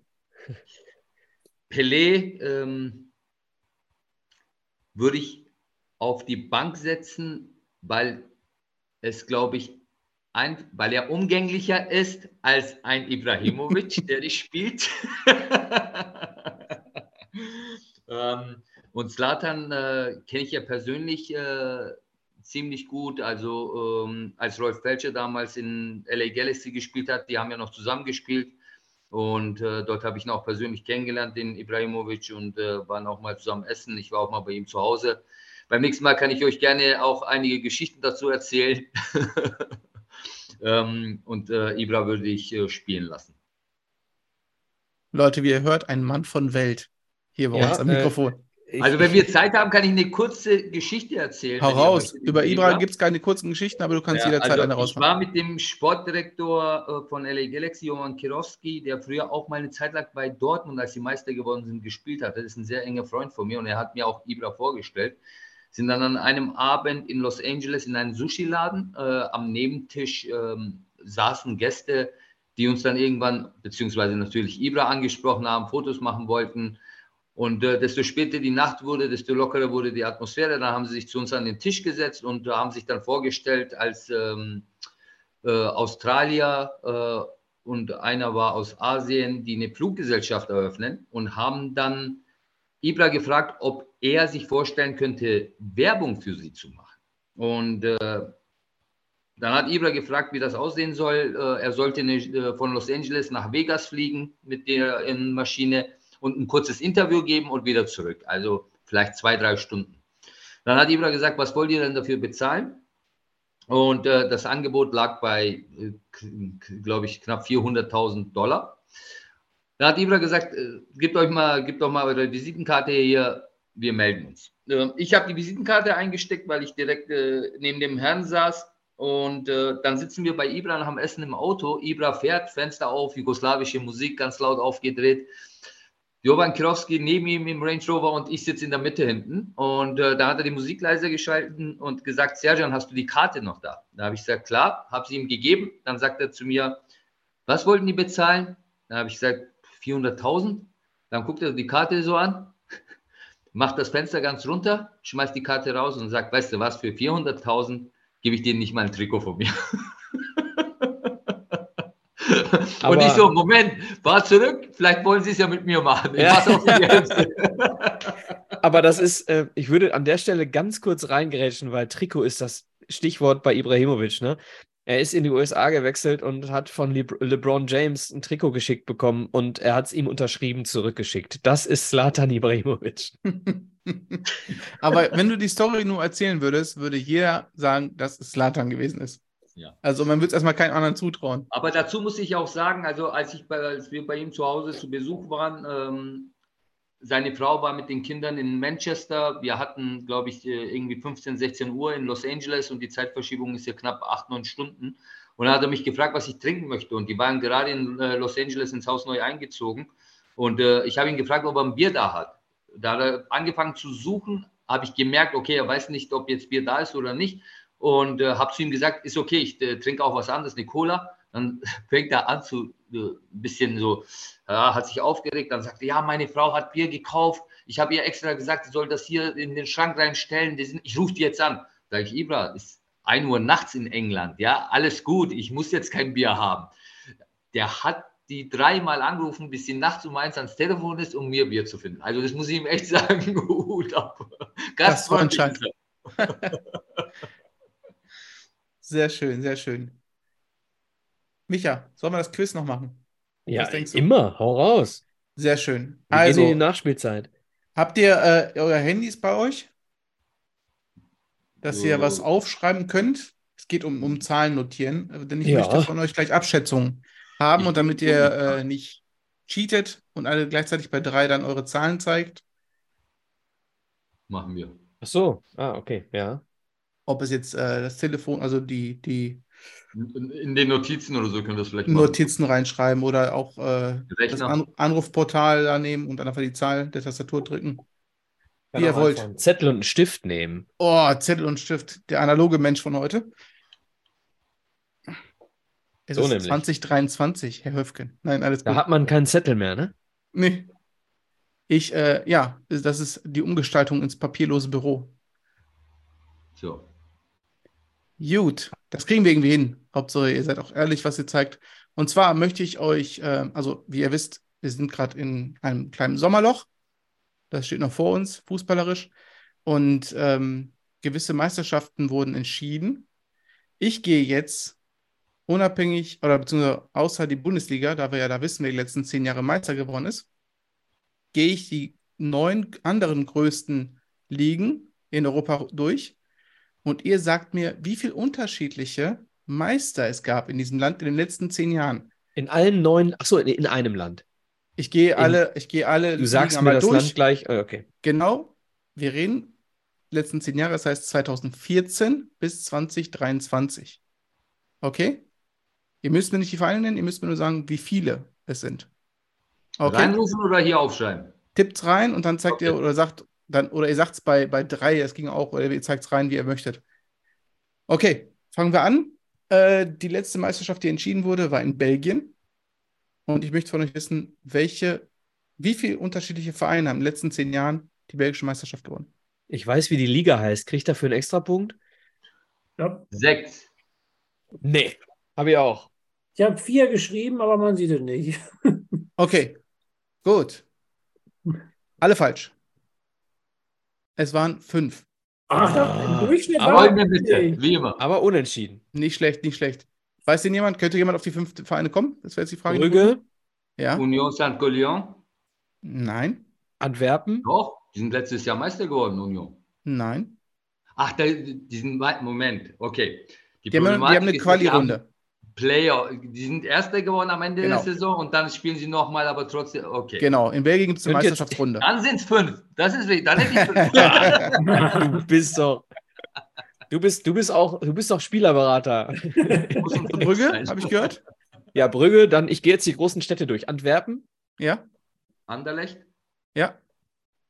Ähm, Moment. Klingen, ja, und, und? Genk. Genau. Genk und Gent, genau. Antwerpen die Saison. Nach, ich glaube, 62 oder 66 Jahren, dank äh, Tobi Alderweireld. So, Brügge sehen und sterben. Schöne Stadt übrigens. das stimmt. Jetzt gehen wir rüber. Die griechische Liga. Die letzten zehn Jahre. Vier. Drei. Drei. Was sagst du, Philipp? Drei, drei, drei. Okay. Es sind drei. Ja. Es sind drei. Punkte. Panathinaikos, AEK und Pauk. Saloniki. Fast richtig. Also Panathinaikos nicht. was? Pauk Saloniki, AEK Athen und äh, Der große? äh, Olympiakos. Genau. Genau. Panathinaikos zuletzt 2010. Oh, Genau. okay, aber die magst du ja eh nicht. Richtig. So. Die türkische Super League. Oh mein Gott. Vier. Fünf. Für fünf. Fünf. Fünf. Fünf ist richtig. Kommt ihr da auf die fünf Vereine? Ja, da gab es einen, den hat man nicht auf dem Schirm gehabt. Sehr gut. Äh, Wie heißt der? bitte? Nenn ihn. Hm? Nenn ihn. War das Başakşehir? Ja. Genau. Genau. Ja. Başakşehir hier, dann äh, Galatasaray, Besiktas. Fenerbahce, und Trabzon. Genau. Genau. Und ich meine, nee, Bursaspor war nochmal dazwischen, das war aber 2010. Das ist Deswegen davor. hätte das. Ja. Genau, ich glaube, das war damals die erste Da Meisterschaft. Ja.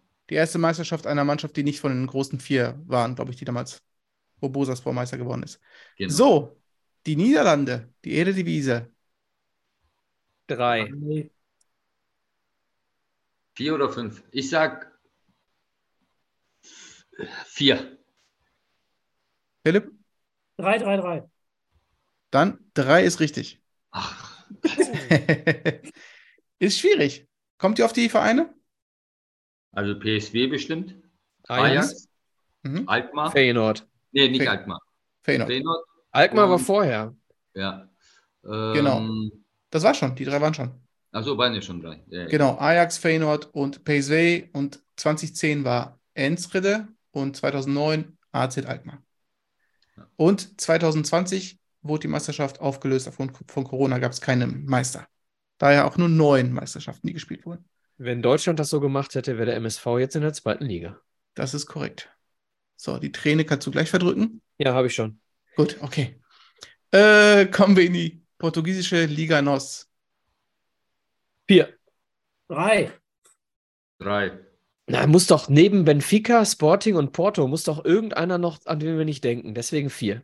Glaube ich nicht. Drei. Okay. Du hast genau die drei genannt. Was ist denn mit Ich- Braga? Waren die mal irgendwas? Äh, ich guck mal gerade. Ich glaube, das ist, äh, ich habe die Tabelle hier offen. Bis 2000 und Ich glaube nicht. Also das 2000 muss dann sehr lange sein. Sehr, sehr lange her sein. Ja, 2001 Boa Vista. Ja. Ah, guck mal, siehst du, die gibt es auch noch. Stimmt. So. Französische Ligue 1. Zehn Jahre? Ja, Zwei. Zwei. Zwei klingt gut. Vier oder fünf? Ich sage vier. okay. Keiner kriegt Punkte. Es sind drei. Oh. Kommt ihr auf die drei? Also einer ist Lyon, offensichtlich. Paris Saint-Germain Ja, und Nizza? Lille. Lille, oder? Paris Saint-Germain, Lille und Lyon, Lyon. hast du? hm, Lyon nicht. Nein. Nizza? Nein. Marseille? Nein. Montpellier? Nein. Nein, nein. Was? Moment. Montpellier auch nicht? Marseille? Achso, äh, äh, Bordeaux? Nein. Unfassbar, Sag mal. Leute. Strasbourg? Monaco. Ah, Monaco, Monaco. Ah, ist Monaco. Genau. Mit Montpellier. Mbappé, oder? Das weiß ich nicht, 2017. Nee, ich glaube nicht.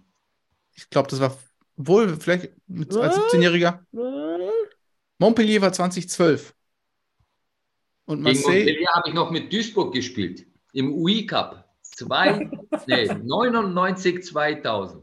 boah, Oh ja, und dann seid ihr abgestiegen. genau. Das ist korrekt. Das war mein erstes Bundesliga-Jahr, als ich voller Freude in die Bundesliga gekommen bin und die Ehre hatte, mit sechs Bundesligaspielen am Ende in die zweite Liga abzusteigen. Ja, und dann bist du in die saure Gurkenzeit beim MSV. 2000 bis Richtig. 2003 war Ich nämlich die Scheißzeit. Und, be er und bevor die, bevor die Kohle kam und bevor das neue Stadion kam, hast du dich verpisst?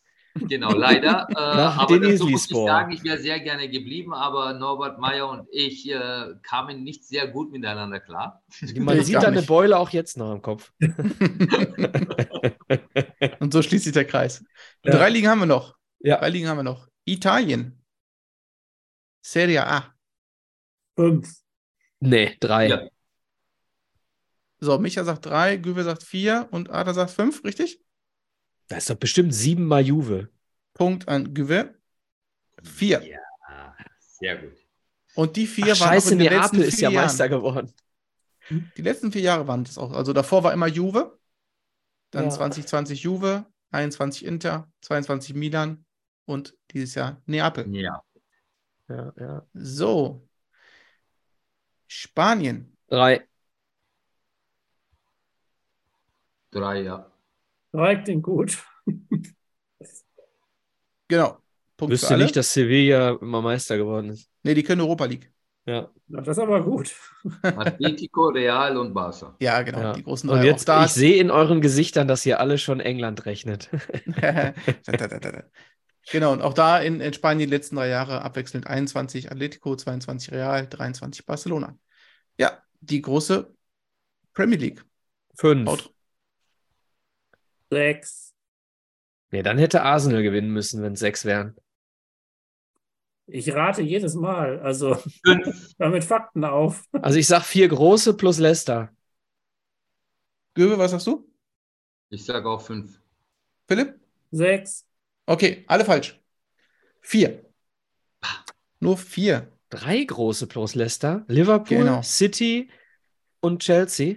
Genau. Manchester war 2013. United. Okay. Knapp dran. eine Weile her. Gut. Eigentlich äh, gewinnt bei uns meistens der Gast aus, aus, äh, Kulanz. aus Kulanz, aber äh, diesmal Philipp, fünf Punkte.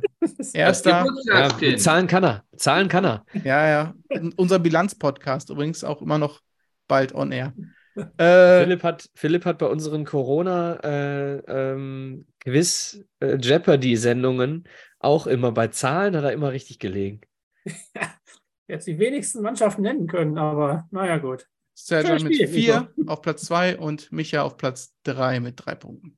Kann ich mitleben. Ist gut, ist gut. Möchtest du Mitleid, Micha? oh.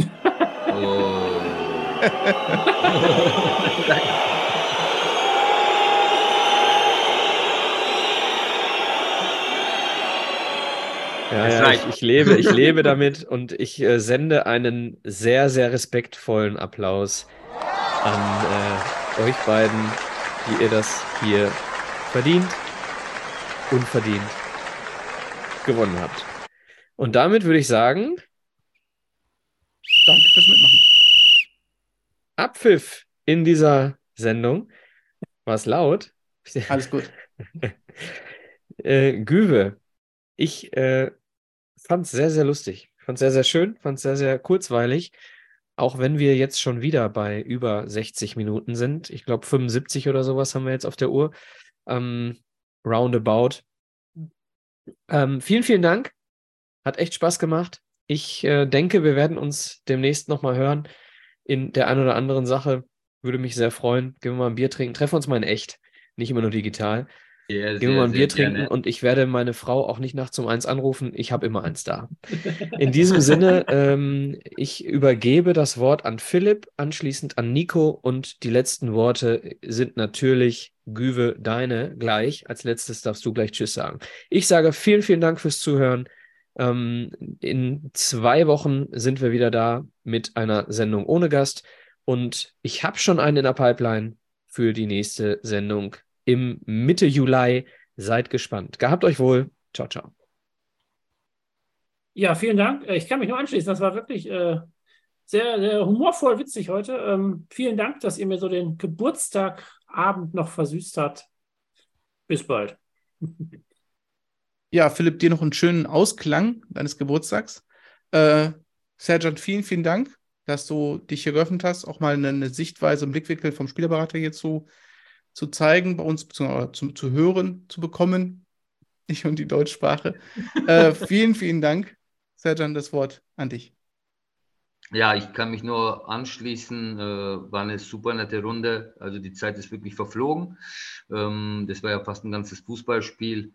Und äh, danke nochmal auch, äh, dass ich äh, ja, mich hier äußern durfte, dass ihr mir die Fragen gestellt habt, äh, die ich hoffentlich einigermaßen verständlich äh, erklären konnte und beantworten konnte. Und ähm, ja, ich hoffe mal bis bald und schöne Grüße an die Zuhörer und darauf, dass der MSV hoffentlich nächstes Jahr aufsteigt.